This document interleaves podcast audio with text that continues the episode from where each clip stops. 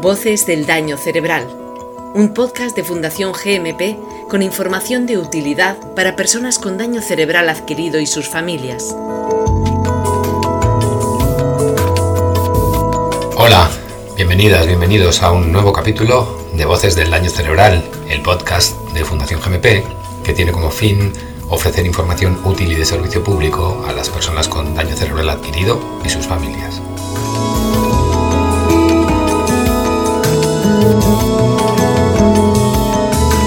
Decía Michael Jordan que los obstáculos nunca deben ser una excusa para detenernos. Si te encuentras con un muro, afirmaba, no te des la vuelta y te rindas. Averigua cómo escalarlo, atraviésalo o rodéalo.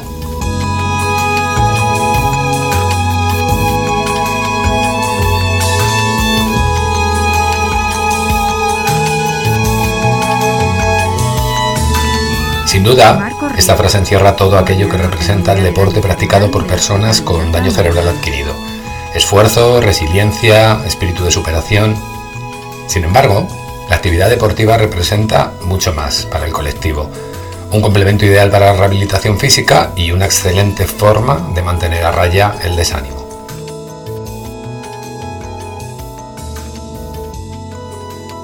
Para hablarnos sobre este tema nos acompañan hoy Marta Pérez y Juanjo García, responsables de la Fundación Segunda Parte. Marta, Juanjo, ¿qué tal? Buenos días, encantada de saludaros. Buenos días y un placer estar con la Fundación GMP. Oye, vamos a empezar ya con la primera pregunta, que es además una pregunta obligada. ¿De qué forma puede ayudar el deporte o de qué forma puede beneficiar el deporte a las personas con daño cerebral adquirido? Bueno, pues nosotros tenemos, eh, desde la Fundación Segunda Parte, tenemos siempre un enfoque eh, basado en la evidencia científica. Entonces, esto, esto está absolutamente avalado, en el sentido de que la actividad físico-deportiva puede mejorar aspectos físicos, cognitivos, socioafectivos de las personas con daño cerebral adquirido, mejorando al fin y al cabo su funcionalidad, la capacidad que tiene una persona de desarrollar actividades de la vida diaria con mayor agilidad y que deriva en una mejora de la calidad de vida. Las mejoras se pueden evidenciar a nivel físico, pues por ejemplo, en tener una capacidad de utilizar el brazo parético mayor, en tener mayor equilibrio, en mejorar aspectos coordinativos que ya no son mejores para hacer más tipos de deportes, sino para, como decíamos, eh, desenvolverse en su vida diaria con mayor seguridad, con mayor facilidad y poder realizar más cosas. Y bueno, pues a nivel eh, cognitivo, psicológico, a nivel social, tiene efectos muy positivos sobre estas personas, eh, como se ha avalado a nivel eh, de, neuro, de neurólogos, de neuropsicólogos y de otros profesionales del ámbito de la neurorehabilitación. Y hablemos de vuestra organización, de la, de la Fundación Segunda Parte. ¿Cuándo surge y por qué surge? ¿no? ¿Qué, necesidad detectasteis en un momento determinado? Bueno, pues eh, nosotros somos un proyecto mm, pequeñito que nace en 2011, que, que, tiene el objetivo de dar respuesta a las personas con daño cerebral que terminan una fase de rehabilitación y que después de esa fase de rehabilitación, de esa fase subaguda en un centro, pues vuelven a casa y sienten la necesidad de, de, hacer cosas, ¿no? Como todos nosotros. Entonces nosotros en ese momento creamos un club deportivo que, que denominamos Deporte para ECA, es un proyecto con muchísima pasión y que va creciendo a lo largo de 10 años y que va aumentando el número de personas con, con lesión neurológica, con daño cerebral adquirido, que participan en actividades físicas deportivas, eh, pues en diferentes polideportivos del Ayuntamiento de Madrid e incluso de, otras localidades. Eh, sin embargo, siempre tenemos la mosca detrás de la oreja de crear un proyecto más grande, que, bueno, pues que vaya madurando a la vez que nosotros íbamos creciendo. Entonces, eh, después del año 2020, que ha sido un año muy duro para todos, que ha sido un año en el que nosotros hemos estado en la, en la cuerda floja y que, y que pues hubo un momento determinado en el que pensábamos que igual podíamos desaparecer como entidad porque, porque era insostenible, ¿no? Y sin embargo, logramos mantenernos con un gran equipo de trabajo al que siempre estaremos agradecidos, con un liderazgo que, intentamos sostener y que nos dio fuerza para volver y volver con, todavía más energía y, con un proyecto más amplio. Y por fin decidimos crear esta fundación segunda parte. ¿Y, ¿Y, por qué segunda parte? Pues porque porque mm, nuestro colectivo fetiche al que nos dirigimos y sobre el que llevamos estudiando y trabajando desde, desde hace muchos años, eh, nos encontramos que muchos de ellos celebran dos cumpleaños al año. Celebran el día que nacieron y también celebran el día que sobrevivieron. Y es su segundo cumpleaños. Y para nosotros, eh, nosotros estamos en esa segunda parte de su vida. Y queremos que esa segunda parte sea fantástica y tenga las mismas oportunidades. Y además nosotros tenemos un componente, un eje que mueve todo, que es el deporte. Y somos muy futboleros. Eh, y, creemos que los partidos se ganan en la segunda parte. Creemos que así es. Y además, pues como, como os, estábamos contando, eh, Deporte para ECA, ese club con el que nacimos y que siempre va a estar ahí, ha sido la primera parte, pero es que ahora, ahora viene la segunda, ¿no? Y, la Fundación Segunda Parte va a ser eh, todavía más grande, si puede. Juanjo, como coordinador, cuando una persona con daño cerebral llega, llega a vosotros, llega a la Fundación Segunda Parte, ¿qué pasos seguís para decidir qué actividad deportiva va a ser pues, la más beneficiosa ¿no? para su situación particular? Lo primero, es escucharle. Escuchar lo que él nos demanda. Eh, nosotros tenemos un, abanico de deportes y saber eh, qué deporte practicaba antes de daño cerebral, qué motivaciones tiene y después también conocer en, qué, condiciones se, encuentran. No es lo mismo que, se desplace en silla de ruedas, a que tenga solo problemas más bien de ámbito cognitivo o, conductuales, entonces pues ahí le podemos nosotros asesorar. Y después lo que invitamos a todas las personas cuando vengan es que vengan, que prueben sin ningún tipo de compromiso, que, que, si, que ponen una actividad, que prueben otra y ver en cuál encaja mejor, cuál le gusta más a ellos y cuál le asesoramos de, los profesionales que, eh, que trabajamos en, en, la fundación que les puede venir mejor a, a ellos. Pero siempre el protagonista eh, tiene que ser la persona eh, que va a hacer deporte y hablarlo también un poco en consenso con, con, la familia y que se adapte pues un poco también, nosotros estamos en, en 12 polideportivos, que se adapte a la, si tiene que ser acompañado por un familiar, a los horarios del familiar, a, la, cercanía que tengan con, eh, con la instalación. Hola, me llamo María Callejo Arra, tengo 30 años y hace un año y medio sufrí un ictus. María, deportista con daño cerebral. Como consecuencia de este ictus, he tenido y sigo teniendo, aunque en bastante menor grado, secuelas físicas y un pequeño deterioro cognitivo. He realizado rehabilitación en varios centros y fue en el CEADAC, en el Centro Estatal de Atención al Daño Cerebral, donde conocí al Club Fundación Segunda Parte.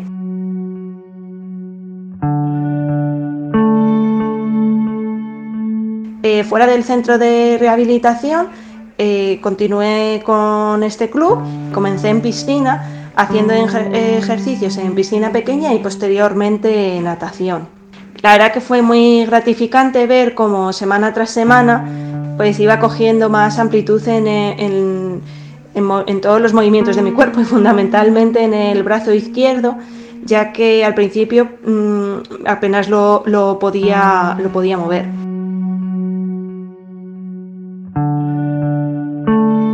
Por el tipo de lesión cerebral que tengo, eh, tenía que pensar en dar el paso, ya que me costaba andar sin, andar sin pensar. Y por ello me propusieron hacer fútbol con un grupo de iniciación de chicas que todas ellas tienen daño cerebral adquirido.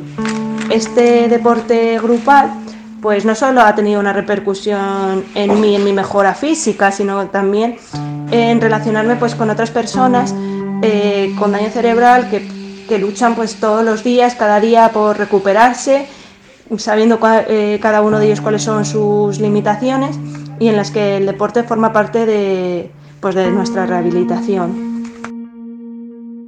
Evidentemente, si nos encontramos con una persona que se desplaza en silla de ruedas, pues va a ser muy, muy difícil que pueda practicar fútbol, pero sí que a lo mejor en la piscina puede disfrutar mucho de hacer deporte, evidentemente. Hablabas de un abanico de actividades deportivas. ¿Qué, deportes son los más practicados por personas con, lesiones cerebrales? Eh, lo que mejor les viene en el ámbito de ocio salud, aunque eh, tenemos también un, proyecto muy potente de competición, y, pero el ocio salud es algo que más nos, dedicamos porque al final el colectivo con daño cerebral pues ya tiene una edad en la que la competición es totalmente secundaria. Es la actividad acuática y dentro de la actividad acuática hacemos dos actividades en el vaso de enseñanza, una grupal que llamamos ACABE, actividad en el vaso de enseñanza, en el que por medio de, juegos y ejercicios en grupos de 6, 8 personas, eh, pues trabajamos lo que es la coordinación, el equilibrio, eh, la interacción entre unos y otros, que hagan tareas duales, que automaticen los movimientos eh, y que tengan mucha transferencia con sus actividades de la vida diaria. Después, en el vaso de enseñanza, con la gente con mayor afectación, que no puede trabajar en grupo, trabajamos de forma individualizada, ratio 1-1. ¿Vale? Eh, con gente que está empezando a caminar o que tiene una ataxia muy, muy severa, y, ya pues, pues un técnico trabaja directamente con ellos, fijando unos objetivos con cada uno de ellos. Y después la otra actividad que tenemos muchísima demanda, este año además ha crecido un montón, es la, natación. También adaptada a ganar mucha movilidad, si hay una hemiparesia, pues que todo el brazo y la pierna parética la puedan integrar a los ejercicios, eh, trabajar con material adaptado, que se adapte a, a, ellos y que ayude mucho la flotación. Y después de esas actividades que son las que más se hacen, pues tenemos iniciación al atletismo, pádel, iniciación al fútbol sala y después tenemos un proyecto que empezamos justo antes de la pandemia de gimnasio neuroinclusivo que, que, tiene una parte de realidad virtual en el que estamos trabajando sobre todo con la Wii y una actividad de entrenamiento como, como en gimnasio pero con autocargas que es, es allí. ¿Qué número de participantes soléis tener? ¿Tenéis mucha población alrededor de, de la fundación? Pues eh, estoy delante ahora mismo de, los socios, del listado de socios, tenemos 194 socios, no todos con, daño cerebral, porque también tenemos un proyecto de competición para chicos con discapacidad intelectual, pero eh, estaremos con daño cerebral alrededor de las 120 personas que eh, semanalmente hacen actividades con nosotros. Algunos hacen una hora a la semana y otros hacen hasta seis horas a la semana de actividad.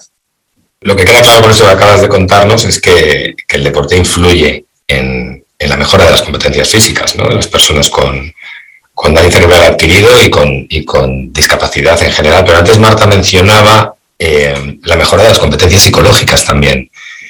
¿Qué aporta a este nivel? ¿Qué habéis detectado vosotros o a través de los profesionales que trabajan directamente con, vuestros usuarios? ¿Qué habéis detectado a este nivel eh, psicológico? Bueno, pues lo, principal eh, que hemos detectado y que además hemos estudiado científicamente porque nuestro programa que denominamos PASAVI, que está avalado científicamente, eh, lo que intentamos siempre, además de implementarlo con estas 120 que además han ido rotando y, por tanto pues más personas han podido disfrutar de él, hemos eh, evaluado aspectos de la calidad de vida en relación al aspecto eh, principalmente psicológico como la depresión y el estado de ánimo. Y ahí hemos encontrado eh, datos súper interesantes que, relacionan la práctica de, ejercicio, concretamente del programa que nosotros realizamos, con una disminución de la depresión y con una mejora del estado de ánimo. Esto es lo más interesante eh, que, podemos ver, además de, mejoras significativas en escalas que miden la calidad de vida y que tocan aspectos psicológicos, claro está, de, este colectivo. Em, además tenemos pues mucha confianza en ello por la experiencia, ya al margen de la evidencia científica, por la experiencia y por el feedback que nos dan profesionales como los neuropsicólogos, que son unos profesionales que con los que nosotros eh, pues contamos mucho, como con todos los equipos multidisciplinares con los que hemos trabajado y, seguimos trabajando, porque es fundamental escucharles y entender cómo debemos enfocar las actividades para tener un efecto positivo eh, en el aspecto psicológico. ¿Creéis que España es un país bien preparado para el deporte con, para personas con discapacidad en general? Me refiero a infraestructuras, a recursos, a... Sí, yo me ahora Juanjo que, diga su opinión, por supuesto, yo, yo digo un sí, digo eh, que claro que hay un camino por recorrer, pero España está recorriéndolo y está apostando y eh, ya no se conforma, se escucha a las necesidades de las personas con discapacidad y em, claro, también en la ciudad en la que nos encontramos nosotros, que es Madrid, eh, tiene acceso. Eh, las instalaciones deportivas son accesibles, ¿no? Eh, son, ¿Cumplen todos los criterios de accesibilidad universal? Pues a veces no. Pero cuando los pedimos, que, Juanjo y yo somos muy pesados, pues nos escuchan. Ah, no siempre nos hacen caso, ¿no? Pero nos escuchan. La verdad es que me interesa saber qué, piensa Juanjo sobre esto. Pues eh, yo soy un poco más negativo, como siempre, Marta.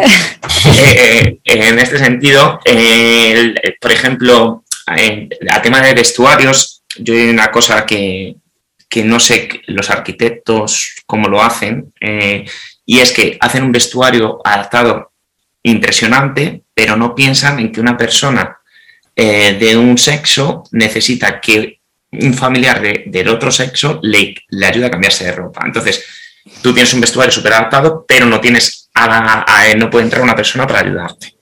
Y después es cierto lo que dice Marta, que cada vez nos ayudan más eh, y hay más facilidades, pero y este año con los protocolos COVID y con los aforos nos está costando mucho conseguir instalaciones.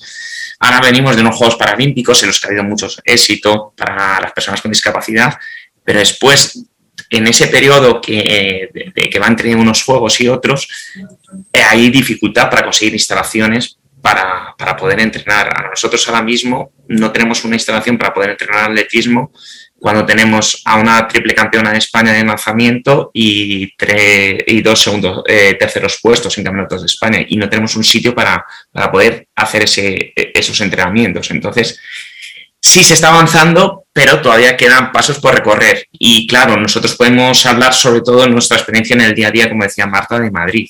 Fuera en otras, en otros, eh, en otras comunidades no, sé, no sabemos muy bien cómo, cómo está la cosa.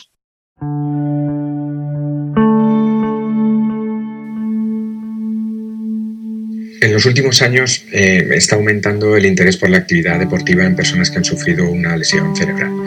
Marco Ríos, coordinador de la Unidad de Daño Cerebral del Hospital Beata María Ana.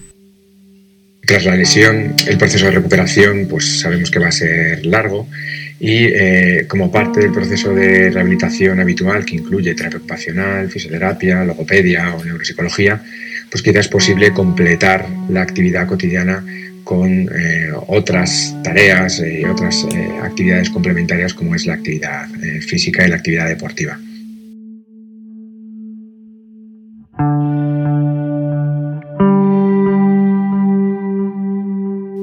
De este modo, pues existen posibilidades de adaptación de las tareas a cada individuo. Para alguien, por ejemplo, que solamente tiene movilidad limitada en uno de los miembros superiores, hay alguna actividad que puede realizar. Y en el otro extremo podemos encontrar algunas personas que pueden entrenar y competir con alto rendimiento. Con alto rendimiento. Además, muchas de estas tareas pueden ser individuales y otras pueden ser en, equipo, pues eh, lo que permite obtener otro tipo de beneficios.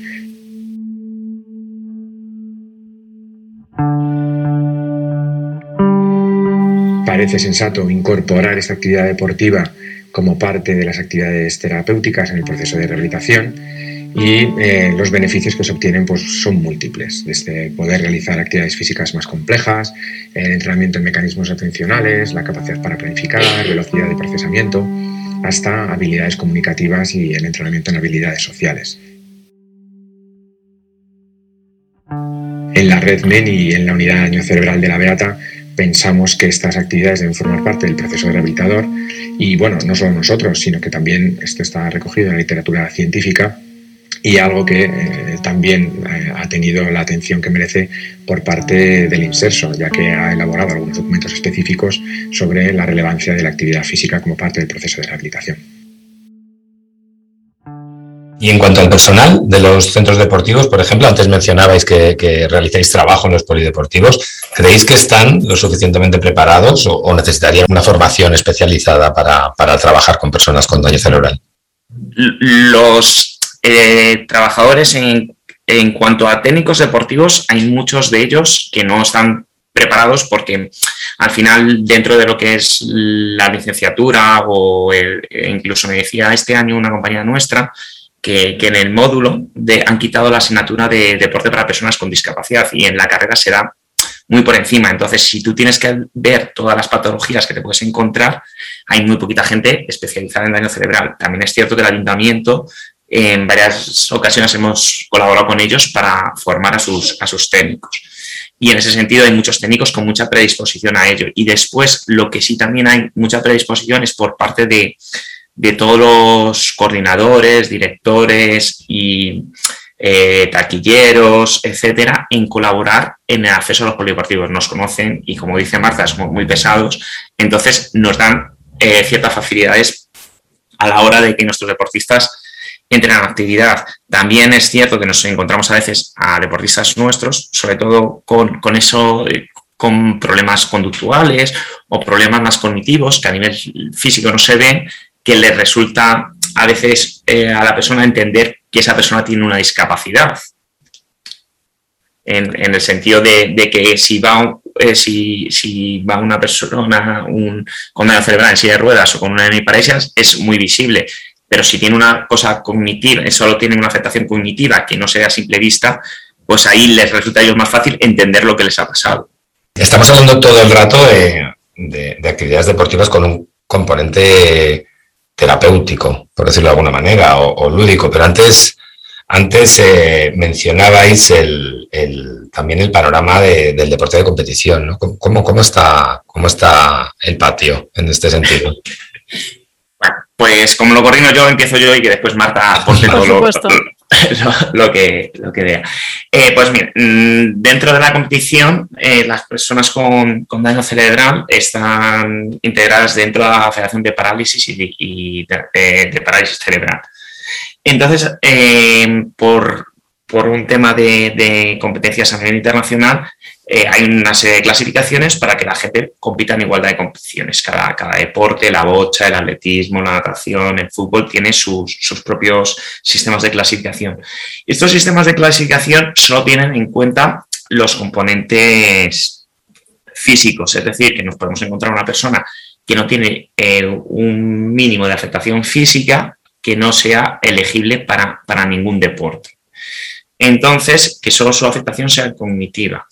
Si recurrimos a la Federación de Discapacidad Intelectual, la discapacidad intelectual, eh, por definición, es aquella que se ha diagnosticado antes de los 18 años. Es decir, si nos encontramos con una persona que con 22 años ha tenido un daño cerebral, no tiene ninguna, eh, ninguna secuela física, pero si las tiene cognitivas, no puede practicar un deporte como lo hacía antes del daño, pero no encuentra un sitio donde poder competir porque se queda en un, campo de, nadie, en ninguna federación. Entonces, es una, desde 2011, es una cosa que, desde por decía, y después de Formación Segunda Parte, venimos reclamando de que hay un colectivo con daño cerebral que puede a lo mejor competir en un ámbito autonómico, pero nunca va a poder llegar a competir a nivel nacional y mucho menos a nivel internacional. Eh, eh, estamos ahora estudiando cómo es la toma de decisión en futbolistas con, discapacidad, teniendo tres grupos y viendo si hay diferencias entre discapacidad intelectual, daño cerebral y parálisis cerebral con afectación cognitiva y después otro grupo que solo tendría afectación física, ya sea por parálisis cerebral o daño cerebral, y ver si eh, se compite en igualdad de condiciones. Y, y desde la evidencia científica, como comentaba Marta, es como intentamos demostrar que todas las personas no pueden competir igual que antes, pero que tienen que tener su lugar para, para competir. Y después también estamos en un modelo de cambio de que de las federaciones multideportivas para personas con discapacidad se está pasando a las federaciones unideportivas, eh, por ejemplo, en ciclismo, en rugby, eh, en triatlón y en algún otro deporte ya tienen sus secciones de, deporte adaptado donde integran a todos los deportistas con discapacidad. Entonces estamos en un momento de, de, cambio y a ver hacia dónde deriva eso. Solo, solo decir que es cierto que también para quienes nos escuchen, que el deporte tiene muchas formas de, mirarse y eh, yo, por ejemplo, una etapa de mi vida me dediqué al deporte. Eh, y quería vivir de ello o hasta donde pudiese, ¿no? Em, y por suerte hay deportes que recogen edades eh, pues más avanzadas. A lo mejor nos pensamos que puedes participar en competiciones si tienes 20 años, pero hay deportes como la bocha pues que a lo mejor puedes perfectamente mm, competir con, con, pues con todos los años que tú quieras. Es que no hay un límite de edad.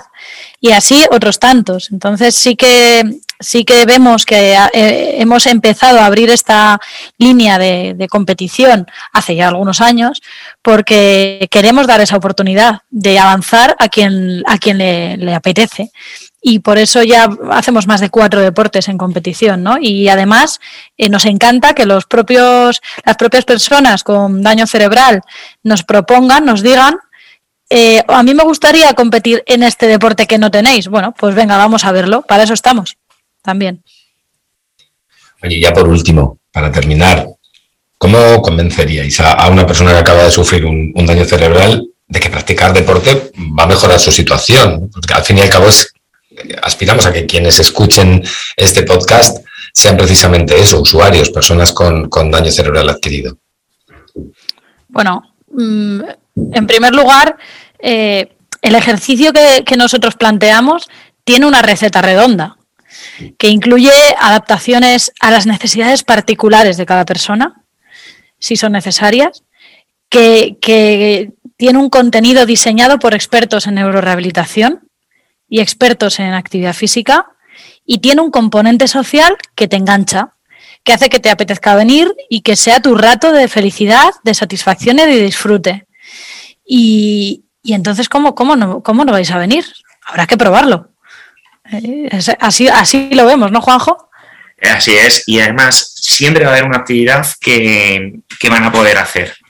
Eh, nosotros tenemos una máxima con nuestro equipo de trabajo, con los alumnos que nos vienen de práctica, que si una actividad no funciona es porque hemos planteado algo mal. Entonces, en ese mismo momento tenemos que matizar cualquier eh, cosa para que una persona pueda realizar la actividad. nos hemos encontrado bastante gente que, por ejemplo, con actividad acuática, que es lo que más hacemos, que no sabían nadar y han aprendido a nadar con nosotros, es decir, que nunca es tarde para aprender a hacer un deporte o que han empezado a jugar al pádel con la mano no dominante. Entonces, que vengan, que prueben y que seguro que se divierten. Y que eh, es un momento también para socializar, para divertirse y para que, prueben. Eh, nosotros, pues este proyecto lo empezamos en, en, en CIADAC, en un centro de rehabilitación de daño cerebral, y si Marta siempre pone el mismo símil, que si nosotros, eh, si, eh, si CIADAC fuese un cole y hubiese distintas asignaturas, nosotros somos el recreo, que es donde socializamos y donde nos divertimos. Entonces, después de, de haber pasado por un daño cerebral, socializar y divertirse es súper importante. Así que venir, probar y seguro que os va a gustar. ¿Y cómo pueden contactar con vosotros? Pues a través de, la, en la página web nuestra, en la página de, Fundación Segunda Parte. Ahí está la forma de contactar y si no a través del correo info arroba eh, también pueden contactar con, nosotros. O en redes sociales también, si buscan Fundación Segunda Parte nos van a encontrar por ahí. Muy bien, Marta Pérez, Juanjo García, representantes de, de Fundación Segunda Parte, muchísimas gracias por estar en este capítulo de Voces del Daño Cerebral. Gracias a vosotros a vosotros por invitarnos. Gracias, hasta pronto.